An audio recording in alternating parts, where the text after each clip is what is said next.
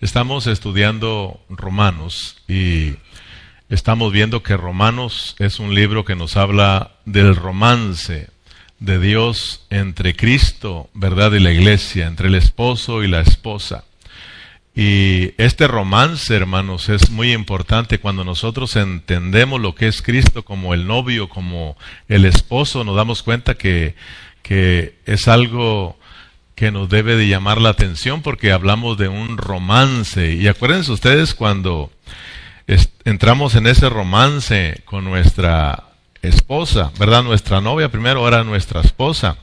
Pero era un tiempo maravilloso, o es, sigue siendo un tiempo maravilloso, pero me refiero cuando andábamos noviando. O sea, de que, ¿te acuerdas de que si llovía, querías estar con ella y ella con él?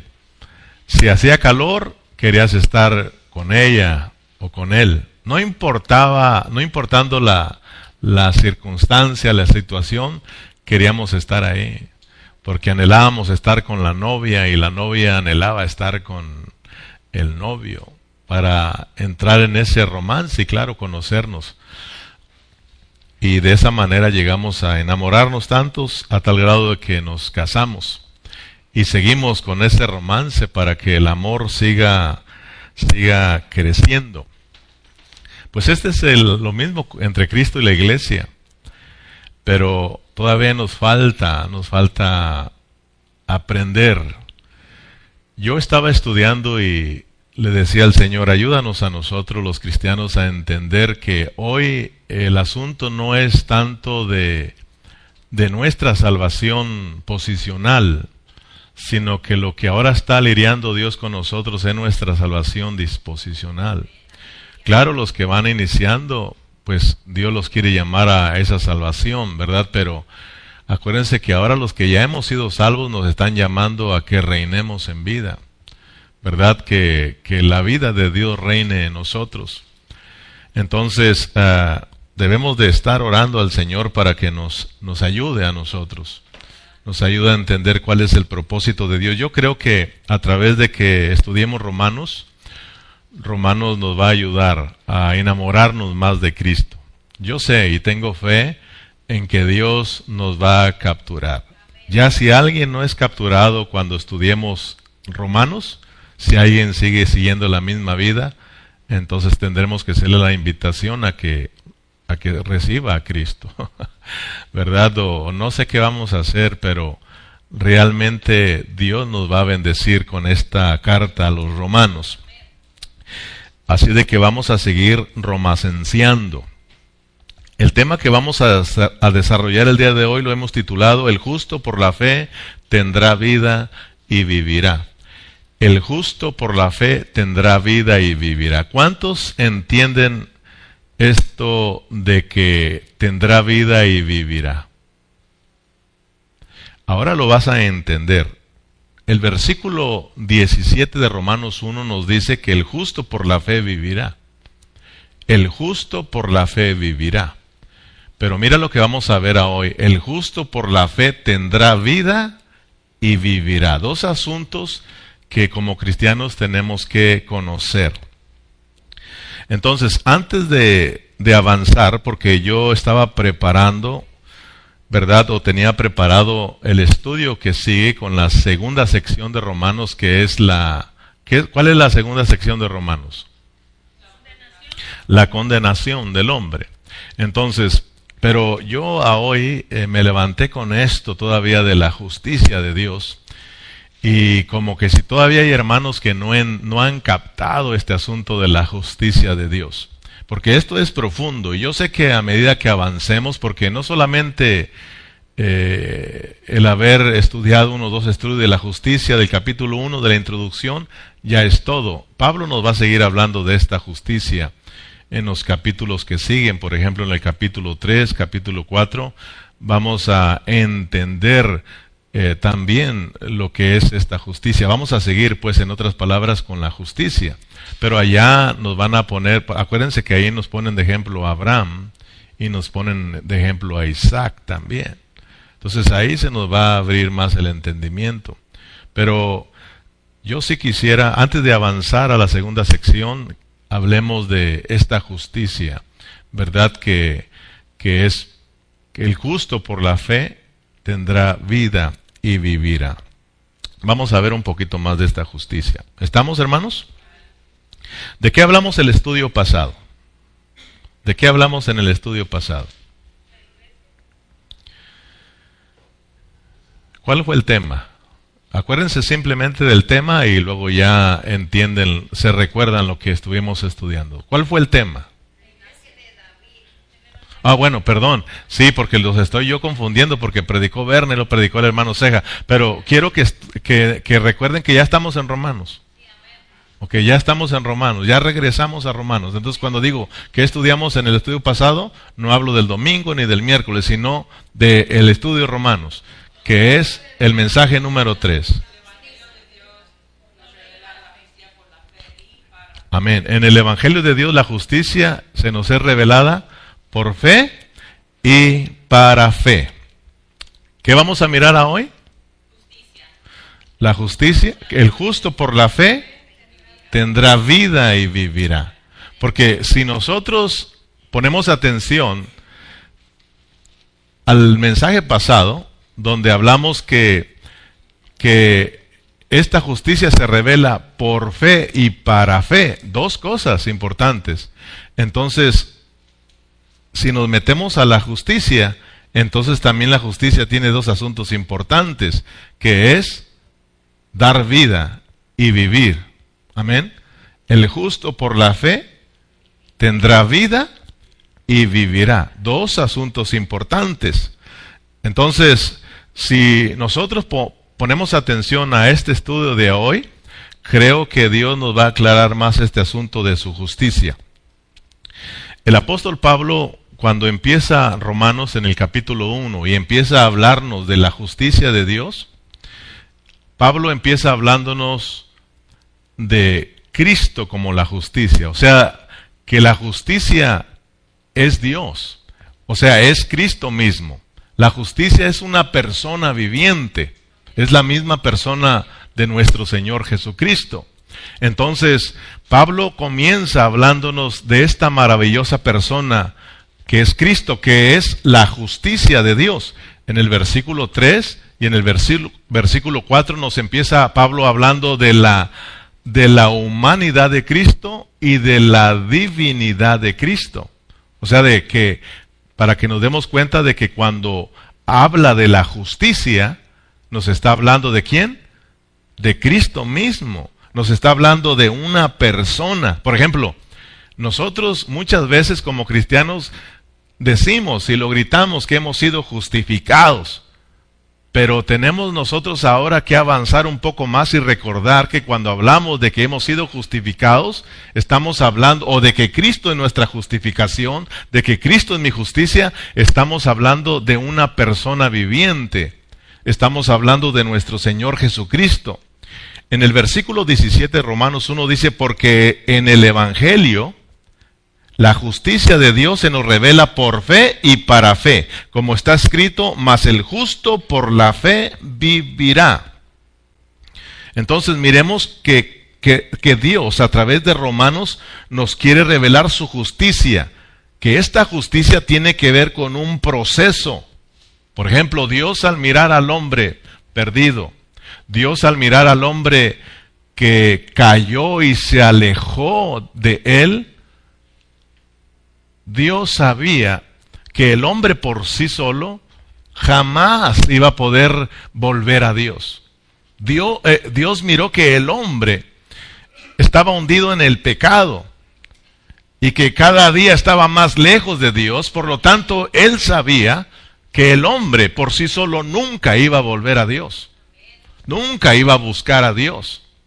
Entonces, hermanos, Dios tenía en su plan soberano pasar por un proceso, pasar por la encarnación y pasar por la muerte y resurrección, ascensión y descensión, para entonces poder atraer al hombre hacia él y para que el hombre ya no viviera más esa vida pecaminosa, sino que ahora pudiera vivir la vida misma de Dios. Entonces cuando hablamos de la justicia, estamos hablando de un proceso para Dios alcanzarnos a nosotros, para darnos vida, pero también para que nosotros podamos vivir en la justicia de Dios. Por ejemplo, en San Juan 1.14, todos lo sabemos, ese versículo, ahí nos habla de la encarnación de nuestro Señor Jesucristo. Dice, y aquel verbo fue hecho carne y habitó entre nosotros y vimos su gloria, gloria como la del unigénito del Padre, lleno de gracia y de verdad. Aquí miramos el proceso de Dios. Primero, encarnado. O sea, es Dios viniendo a la humanidad para que tú mires que no es el hombre yendo a Dios, no es el hombre buscando a Dios. Dios sabía que yo y tú, el hombre jamás iba a buscar a Dios. Si aún nosotros a hoy, teniendo a Cristo, siendo cristianos, no queremos venir a Él. Buscamos cualquier excusa para no venir a Dios. dígame sí o no, andamos buscando. Y no estoy hablando de solo de nosotros. Si en la Biblia se miran hombres poniendo excusas, el Señor diciendo, sígame, sígueme. Eh, es que tengo que, enterrar a, a mi padre, ¿verdad? es que compré una hacienda, ¿verdad? Es que siempre buscando la excusa. Ahora, nosotros tenemos a Cristo y se da cuenta que todavía buscamos la excusa. Nos duele una greña, un cabello, y decimos, esta es la excusa para no ir a la iglesia. Está frío, salí cansado, está helado.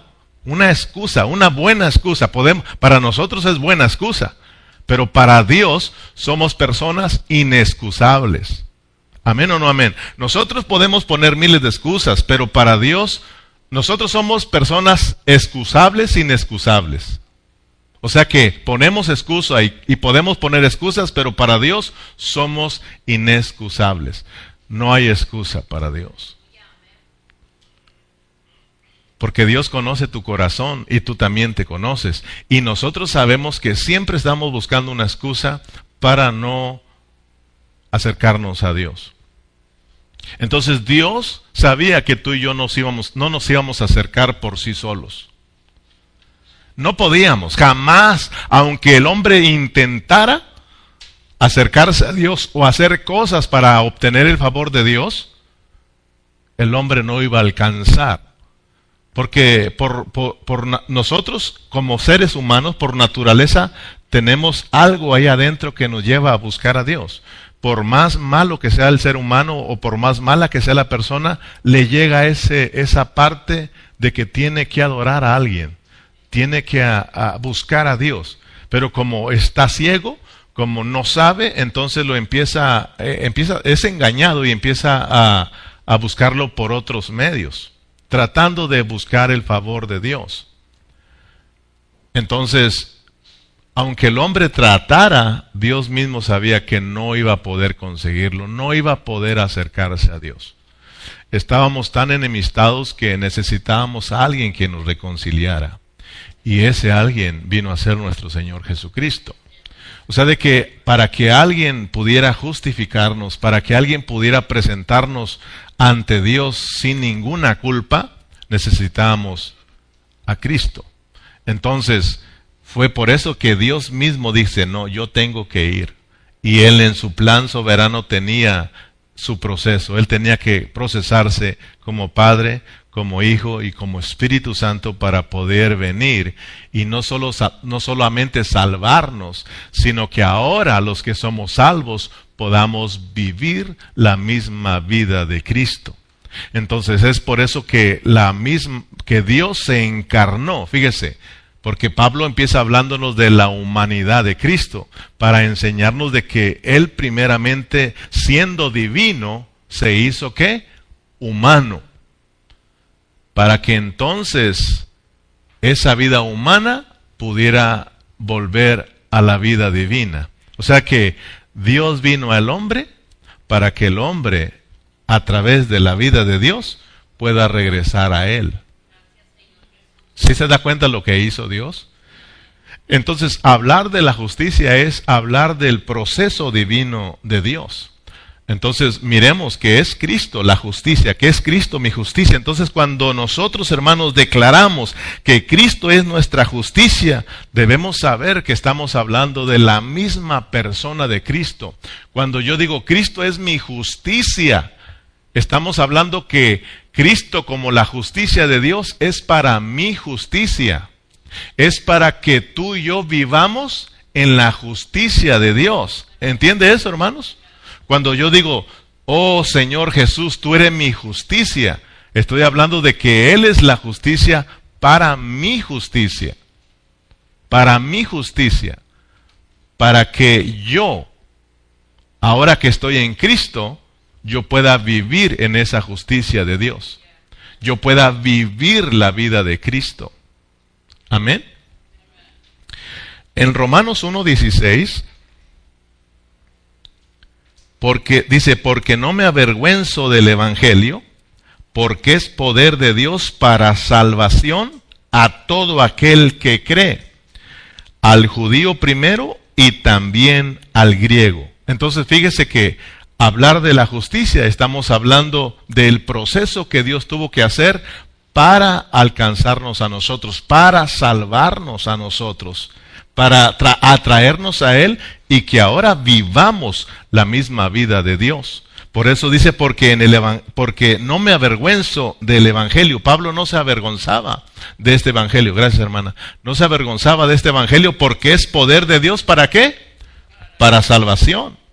Y no solamente eh, es poderoso porque nos salva, sino porque este Evangelio nos revela la justicia de Dios. Amén nos revela realmente lo que es la justicia de Dios y nos hace a nosotros entender lo que es la salvación de Dios. Entonces, decir Cristo es mi justicia, nos referimos a una persona, a la misma vida de Cristo. O sea, de que Cristo es mi justicia, te incluyes tú. Cristo es justo. Pero cuando Él, cuando él viene a ser mi justicia, tú te unes a Él. Para eso Él es nuestra justicia, para que nos hagamos uno con Él. Y al ser uno con Él, entonces yo también soy, la justificado y puedo vivir en la justicia de Dios. Puedo yo ser justo delante de Dios. Me explico, no sé si me estoy explicando, no sé si me alcanza a entender. O sea, de que ahora ya somos uno en Cristo. Y si Él es justo, usted también tiene que, es justo ya ha sido justificado, pero también, hermanos, esa es una vida justa para que nosotros aprendamos a vivir en la justicia de Dios. Dijimos que esta justicia se revela por fe y para fe. Por fe y para fe. Si, se acuerda que estuvimos estudiando que esta justicia se nos, se nos revela por medio de la fe y para fe. Dos asuntos. O sea, de que cuando nosotros estamos estudiando Romanos, fíjese, o nos están predicando la palabra de Dios, entonces nos viene fe a nosotros. Porque la fe viene por el oír la palabra. Entonces, cuando se nos está revelando la justicia de Dios, es por la fe. Pero también es para para nuestra fe, para que tú sigas teniendo fe y sigas avanzando en tu salvación completa y sigas avanzando hasta el a, a, lo que es el propósito de Dios, a lo que es la meta de Dios. Yo no sé si alcanzas a mirar esto. Es por fe y para fe. O sea, de que, mira, qué bonito. Estamos aquí escuchando, eh, estudiando Romanos y nos acercamos con fe. Y Dios a través de esta enseñanza nos imparte fe. Y al revelarnos la justicia de Dios es por esa fe, pero también es para nuestra misma fe, para que tengas más fe y así estés obteniendo más de Dios. Estés llenándote de la vida de Dios para que puedas vivir en esa vida de Dios. ¿Me explico? Por ejemplo, yo aquí tengo una tableta y no sé si la alcanzas a mirar. Vamos a suponer que esta es la justicia de Dios. Ahí está la justicia de Dios, pero no se te es revelada, no se te ha mostrado. Pero a medida que estamos estudiando, ¿verdad? Eh, y tú la alcanzas a mirar con tus ojos, entonces esos ojos es como la fe. Por esos ojos tú miras esta tableta que es la justicia. Estoy poniendo un ejemplo, ¿verdad? Y entonces al mirar lo que es la justicia, cuando Dios te revela lo que es la justicia, es para que tengas más fe, ¿verdad? Es para que tengas más fe, es por fe y para fe, o sea que hay más fe. Entonces en el próximo estudio tú te acercas ya no solamente con fe, sino con más fe.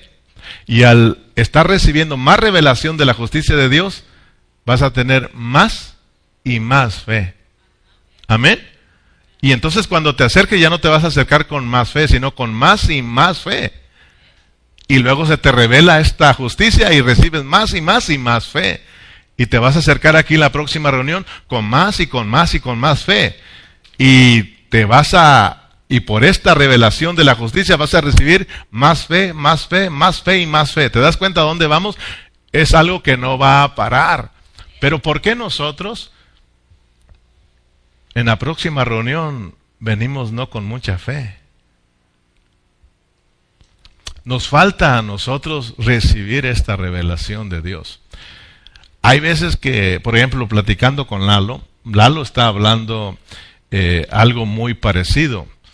Pablo, ah, perdón, Lalo está hablando, pues claro, de Pablo, ¿verdad? Porque está en Gálatas él, pero ahora nos está hablando acerca de que Dios es triuno, de que el Espíritu Santo es Dios y Dios es el Espíritu Santo, Cristo es el Espíritu y, el Espíritu Santo es Cristo. Es, la Trinidad de Dios.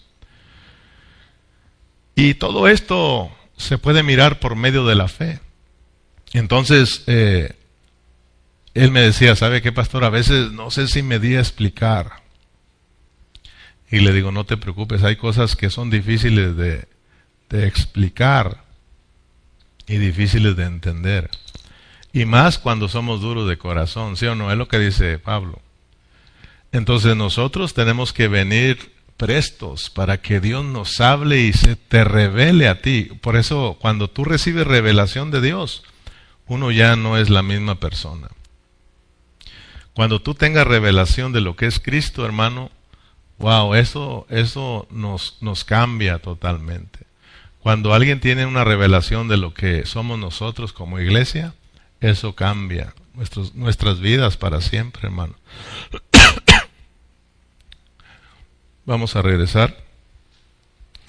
Vamos a Gálatas, capítulo 3, vaya conmigo allá.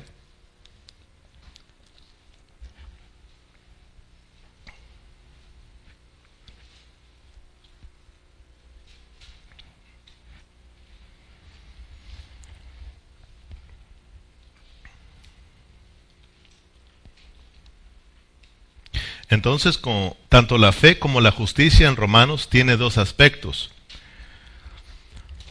Por la fe recibimos la salvación, ¿correcto? Por la fe recibimos la vida eterna de Dios. Pero también necesitamos esta fe, ¿para qué? Para seguir viviendo la vida cristiana, la vida divina. Porque sin fe es imposible agradar a Dios. Entonces nosotros somos gente que caminamos por medio de la fe. Entonces, por medio de la fe te llegó a ti la salvación. Te llegó la justicia de Dios. Fuiste justificado, fuimos declarados inocentes delante de Dios por la justicia de Cristo. Pero ahora, hermanos, necesitamos entender esta justicia, que esta justicia es también para que nosotros vivamos la vida de Dios, para que vivamos en la justicia de Dios. Esta fe también es para que nosotros avancemos en nuestra salvación, para que avancemos a la meta de Dios, que es la edificación. Entonces, tanto la fe como la justicia en Romanos tienen dos aspectos. Por y para. Amén. Recibir vida y vivir la vida. ¿Tienes Gálatas? Vamos a mirar un ejemplo. Gálatas 3.10. ¿Lo tienen, hermanos? Porque todos los que dependen de las obras de la ley están bajo maldición. Pues escrito está, maldito todo aquel que no permaneciere en todas las cosas escritas en el libro de la ley, para hacerlas. Y que por las y que por la ley ninguno se justifica para con Dios. Es evidente, porque el justo por la fe vivirá. Una vez más aparece nuestro versículo de Romanos, está en Romanos 1.17, ¿se acuerdan? Pero una vez más Pablo lo vuelve a citar en los Gálatas.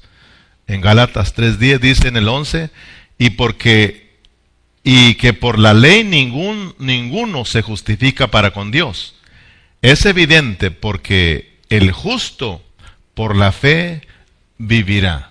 Pero ¿qué estamos hablando hoy? El justo por la fe tendrá vida y vivirá. Dos cosas importantes. Ahora bien, les hago una pregunta a ustedes. De acuerdo al contexto de la justicia mencionada aquí en Gálatas, esta justicia que se recibe por fe es para recibir la vida o es para vivir la vida.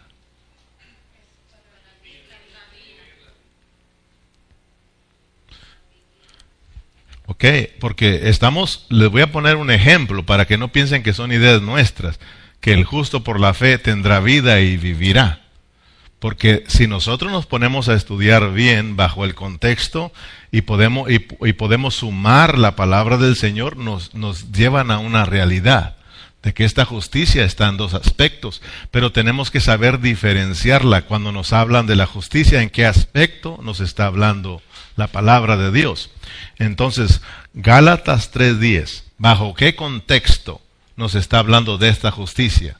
¿Es para nosotros, eh, es, para, eh, es, es para recibir la vida o es para vivir la vida? Es para vivir la vida. Las dos. ¿Qué más dicen? Porque hay que entender a Pablo. Cuando leemos Romanos 1.17, la justicia ahí, si ya nos están diciendo que la fe es por y para, entonces la justicia tiene los dos aspectos. Pero aquí solo tiene un aspecto, les voy a ayudar. Solo aquí está bajo un aspecto. ¿Es para recibir la vida o es para vivir la vida?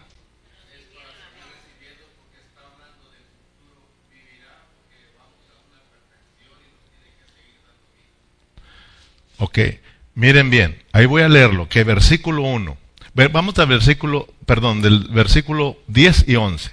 Porque todos los que dependen de las obras de la ley bajo, están bajo maldición. Pues escrito está, maldito todo aquel que no permaneciere en todas las cosas escritas en el libro de la ley para hacerlas. Y que por la ley ninguno se justifica para con Dios es evidente porque el justo por la fe vivirá.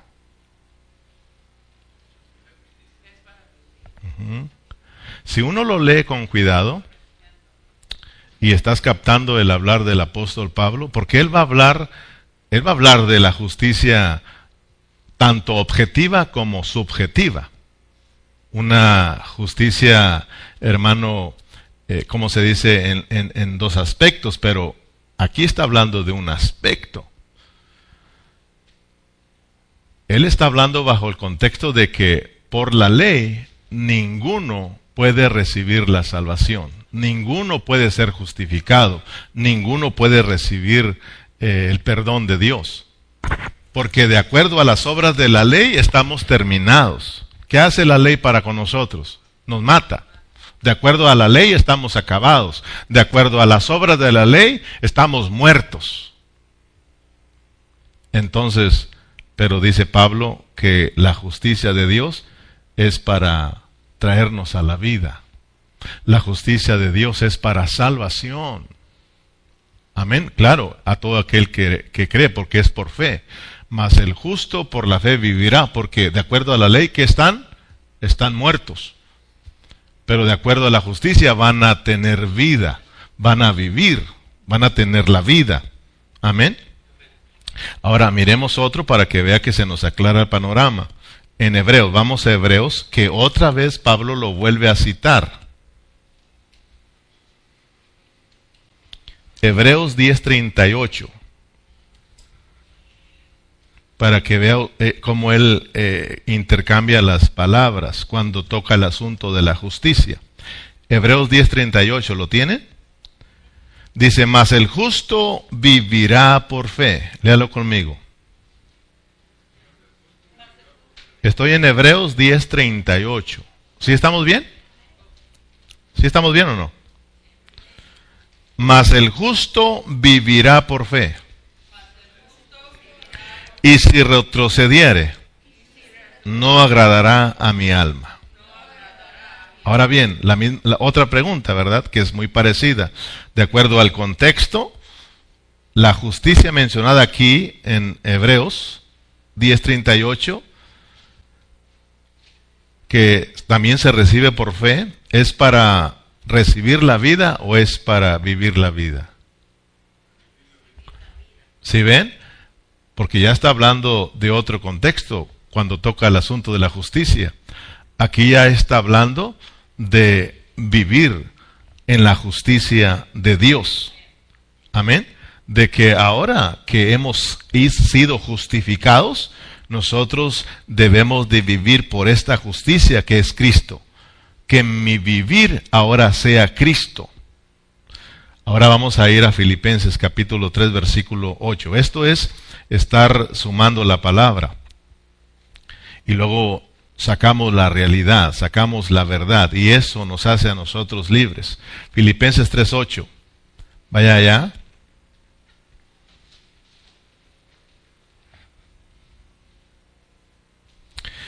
¿Lo tienen?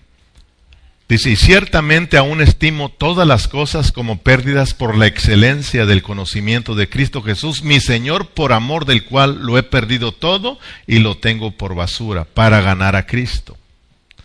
Y ser hallado en Él, fíjese bien, ser hallado en Él no teniendo mi propia justicia, que es por la ley, sino la que es por la fe en Cristo.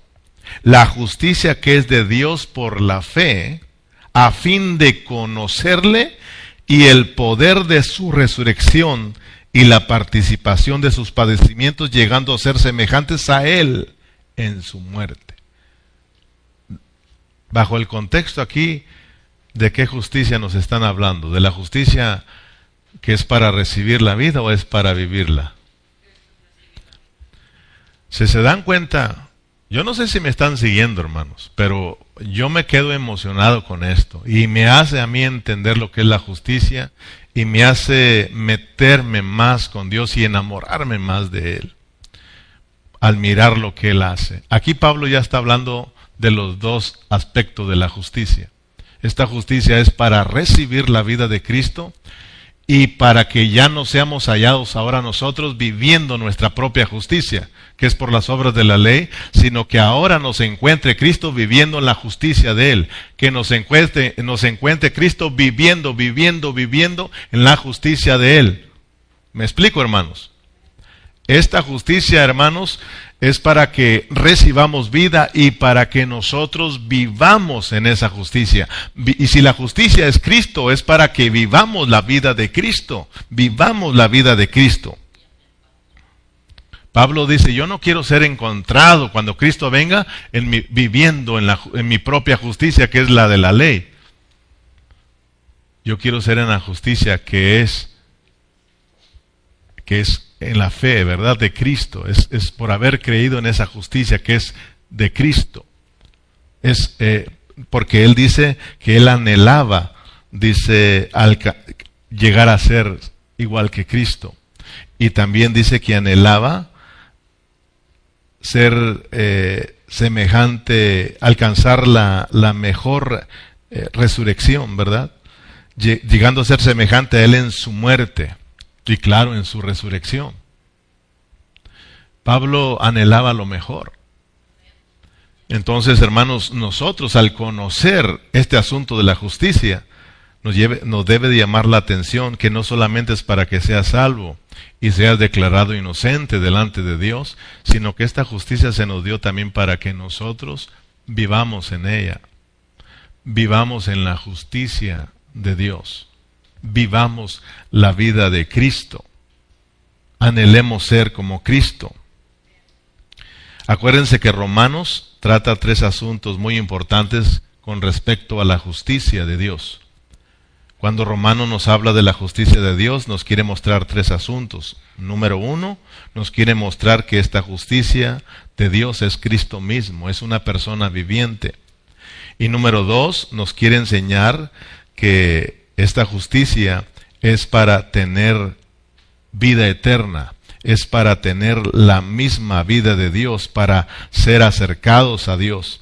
Y número tres, nos quiere enseñar que esta justicia es para vivir en justicia, es para vivir una vida que agrada a Dios. Esta justicia es para que alcancemos la meta de Dios, que es llegar a ser edificados como un cuerpo, hermanos. Gloria a Dios, porque podemos nosotros tener esta revelación de lo que es la justicia de Dios. Alabamos al Señor por su justicia, hermanos. Yo le decía gracias Señor por tu justicia, porque esta justicia no solamente me presenta inocente delante de ti y me salva, sino que también esta justicia es para que yo pueda vivir tu vida y pueda agradarte. Mire qué importante, hermanos, eh, es esta justicia. Cuán maravilloso es tener esta revelación. Y claro, esto es por medio de la fe. Amén. Pero, ¿cuánto nos falta, hermanos? experimentar esta justicia subjetiva. Hay una justicia que es objetiva, la cual, hermanos, la recibimos por fe y por fe sabemos que Cristo es el justo y que Cristo murió para salvarnos y presentarnos inocentes. Esa es una justicia, hablando de Cristo, es una justicia, pero es, sub, es objetiva es fuera de nosotros. Nosotros no hicimos nada. Cristo lo hizo todo por nosotros, para que ahora tengamos la salvación, el perdón, podamos ser reconciliados con Dios, podamos tener la vida de Dios. Pero ahora, hermanos, nosotros tenemos que tener esta revelación de que ahora hay una justicia subjetiva. Cristo, como la justicia, se metió dentro de nosotros para ahora salvarnos de adentro para ahora salvarnos de adentro hacia afuera, hermanos. Para que ahora, hermanos, podamos nosotros vivir y experimentar a Cristo, experimentar la justicia de Dios, viviendo, siendo justos para Dios, hermanos.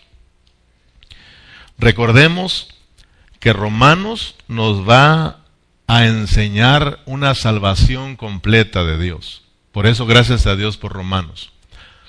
Romanos, eh, cuando lo terminamos, nos, vamos a dar cuenta que Él nos enseña una salvación tan grande, la salvación completa como la llamamos nosotros. Entonces, eh, por eso vamos a estudiar que esta salvación completa se basa en qué? ¿En su amor y en su misericordia? Esta salvación completa se basa en qué? En su justicia. Esta salvación completa se basa en su justicia. Y luego estamos aprendiendo que se produce por medio de qué? De nuestra fe. De nuestra fe. Y luego vamos a estudiar que, que es también por los dos traslados divinos. De Adán a Cristo y de la carne al Espíritu y también por la unión del Espíritu de Dios con el Espíritu del hombre, la cual produce en nosotros regeneración, un espíritu mezclado.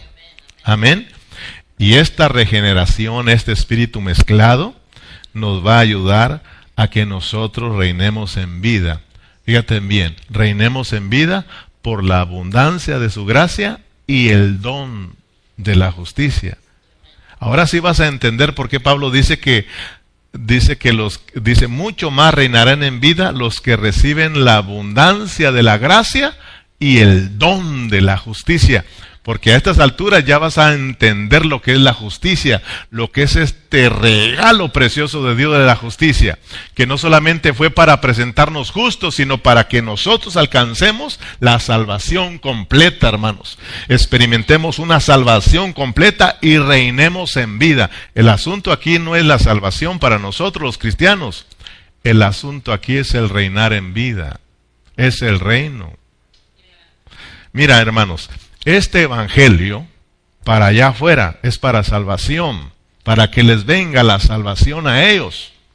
Pero este Evangelio, esta palabra para ti, para mí, que ya somos salvos, es para que reinemos en vida. Este es el asunto.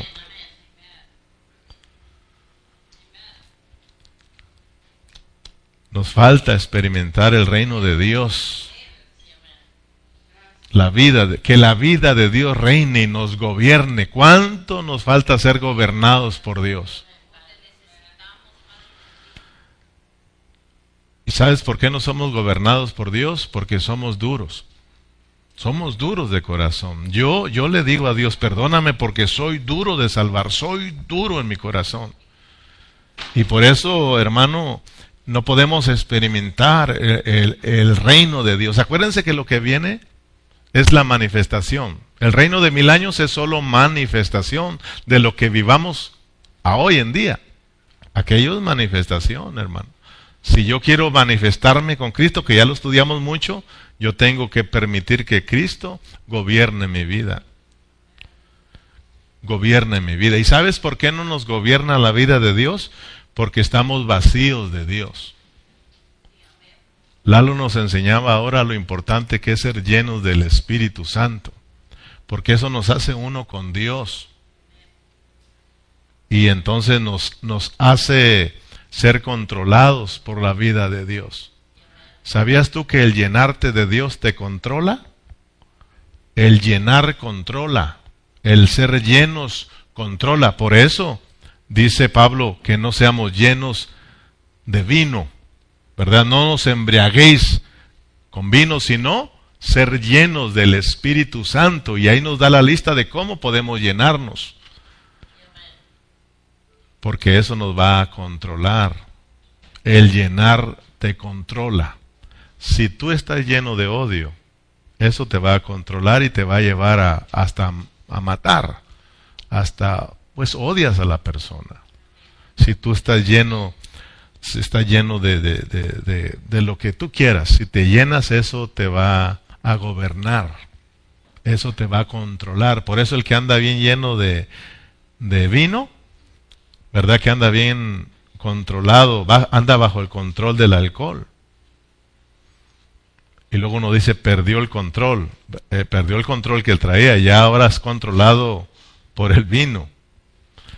La persona que se llena de ira perdió el control, porque ahora está siendo controlado por la ira.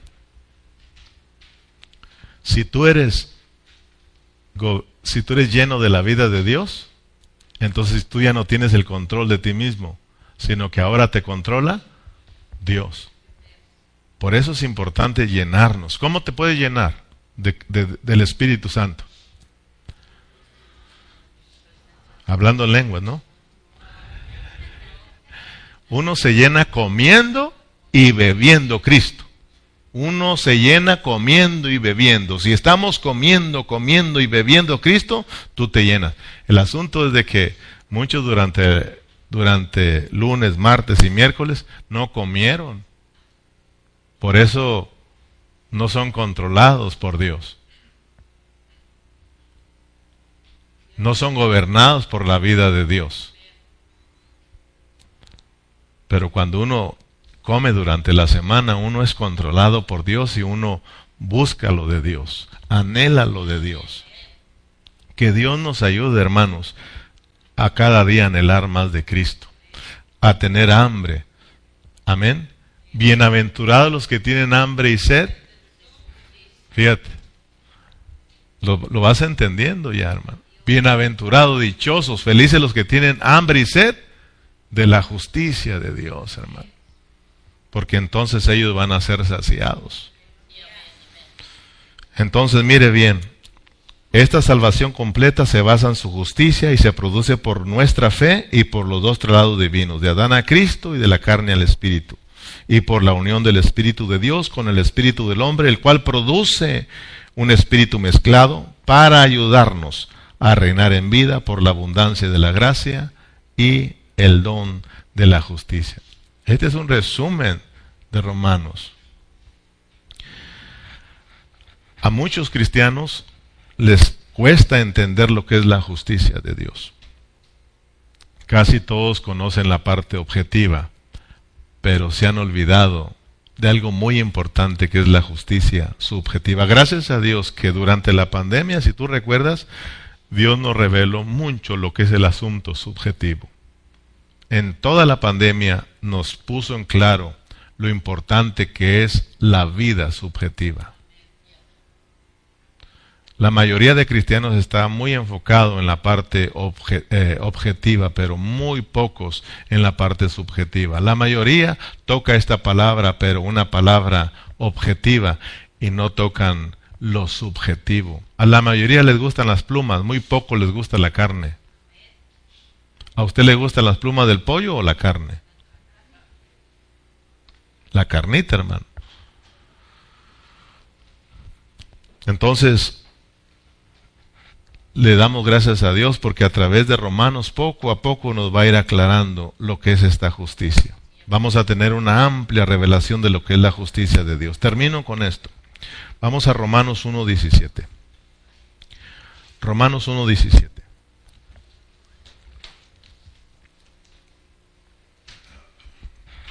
Léalo conmigo para terminar. Porque en el Evangelio la justicia de Dios se revela por fe y para fe. Como está escrito, mas el justo por la fe vivirá. Mire bien, dice, porque a veces no entiende uno aquí, dice, o, más bien no le presta uno atención a los, a los detallitos. Dice aquí, como está escrito, mas el justo por la fe vivirá. Pablo está hablando algo de que ya está escrito.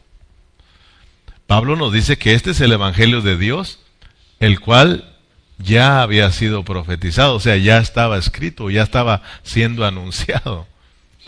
Entonces, dice Pablo que esta justicia de Dios que se revela por fe y para fe, como ya está escrito, mas el justo por la fe vivirá. ¿Dónde está escrito?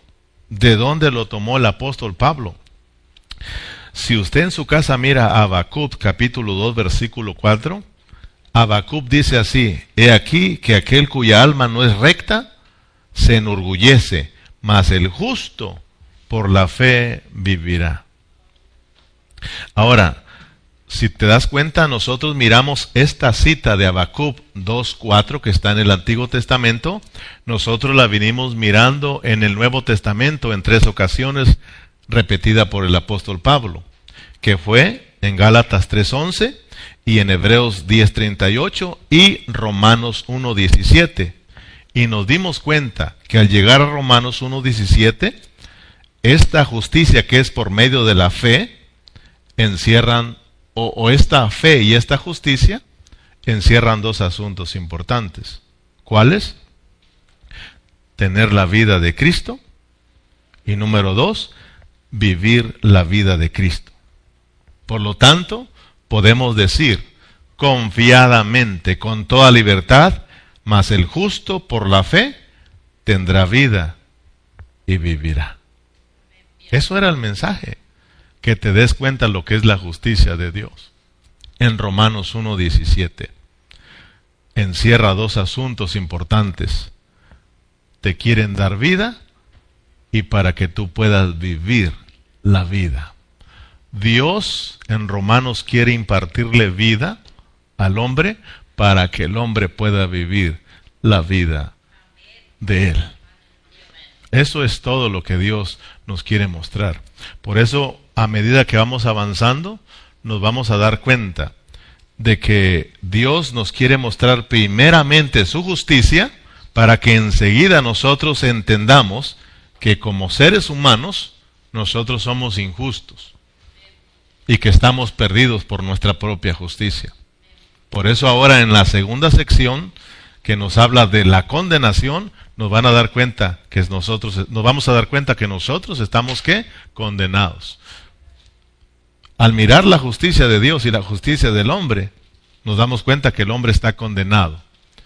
Para que ahora Dios pueda, o más bien nosotros podamos entender lo que es la justicia de Dios y poder valorarla. Entonces, haga de cuenta que Dios nos está mostrando su justicia para que tú y yo miremos de dónde nos sacó. Y miremos que nosotros estábamos condenados. Al no hacer por su justicia, nosotros estuviéramos perdidos. Y al no ser por su justicia, nosotros no podemos vivir ni agradar a Dios. Pero gracias a Dios por la fe y por la justicia, que ahora por haber creído en Cristo, nosotros somos justificados y por la misma fe podemos caminar y vivir la vida de Cristo y llegar a juntos a exhibir la vida preciosa de Cristo. Amén. Llegar a la edificación, que esa es la meta de Dios. Entonces, podemos decir nosotros confiadamente que el justo por la fe tendrá vida y vivirá. pongámonos de pie. Vamos a continuar entonces en el próximo estudio con la condenación del hombre. Y así vamos a ir avanzando en Romanos. Padre Celestial, muchas gracias por tu palabra. Gracias Señor por, por hablarnos una vez más. Gracias por mostrarnos y revelarnos tu justicia. Oramos, Señor, para que cada día, cada mensaje que estemos tocando de Romanos, nos abras más nuestros ojos y podamos, Señor, ir entendiendo más, Señor, lo que es esta justicia.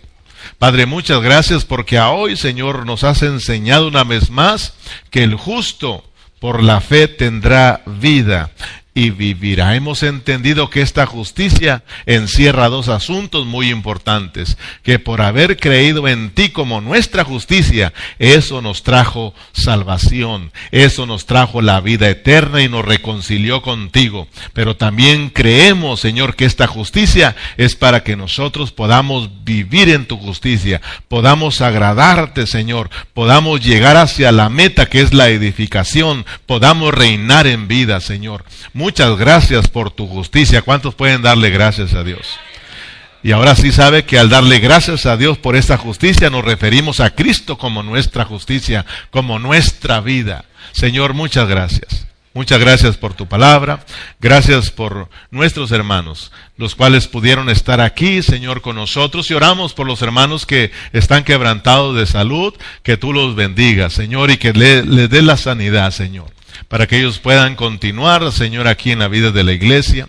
Oramos por aquellos que salieron tarde de trabajar. Oramos para que tú, Señor, sea su, su descanso, Señor, y que en la próxima reunión puedan estar con nosotros. Muchas gracias. Gracias por los hermanos de vía Facebook, de YouTube. Señor, oramos para que también los bendigas en una forma especial. Señor Jesús, despídenos en paz y usted reciba la gloria por siempre. En el nombre de Cristo Jesús. Amén y amén.